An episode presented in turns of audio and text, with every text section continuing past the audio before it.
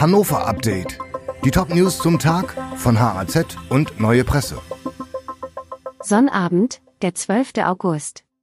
Herbert Schmalstieg soll Gerhard Schröder ehren. Im Streit um eine angemessene Ehrung für 60 Jahre SPD-Mitgliedschaft von Gerhard Schröder hat der SPD-Ortsverein Oststadt Zoo jetzt einem Vorschlag zugestimmt.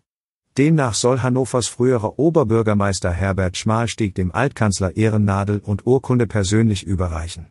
Einen Festakt wird es allerdings nicht geben. In dem Ortsverein hatte es Stimmen gegeben, die Schröder die Ehrung wegen seiner Nähe zu Russlands Präsidenten Wladimir Putin und der mangelnden klaren Distanzierung zum russischen Angriffskrieg auf die Ukraine verweigern wollten. Zugausfälle zwischen Hannover und Soltau am Wochenende. Zugreisende brauchen am Wochenende in Teilen Niedersachsens Geduld. Wegen Personalmangels bleiben mehrere Stellwerke unbesetzt. Deshalb fahren seit Freitag keine Regionalbahnen der Linie 38 zwischen Hannover und Soltau. Die Beeinträchtigungen von und Richtung Norden werden teils bis einschließlich Sonntag andauern. Reisende müssen sich auf Ausfälle und Schienenersatzverkehr einstellen. Die Regionalbahn 37 zwischen Bremen und Uelzen hat ebenfalls das ganze Wochenende Probleme. Hannovers Sportvereine warnen vor Kürzungen. Hannover muss sparen, vor allem bei der Sport- und Kulturförderung. Die Auflage durch die Kommunalaufsicht des Landes Niedersachsen, die Ausgaben für den Haushalt ab 2025 zu überprüfen, erreichte die Stadt kürzlich.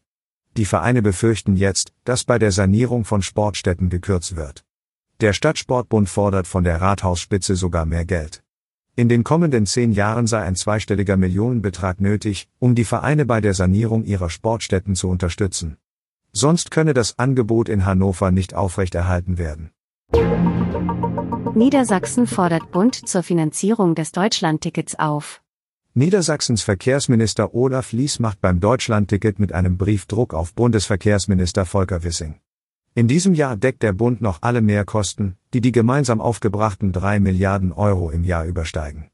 Die Mehrkosten sind ab 2024 nicht gedeckt. Insbesondere Energie- und Personalkosten könnten zu unkalkulierbaren finanziellen Lasten führen, heißt es in dem Brief an Wissing. Die Länder sehen den Bund in der Pflicht.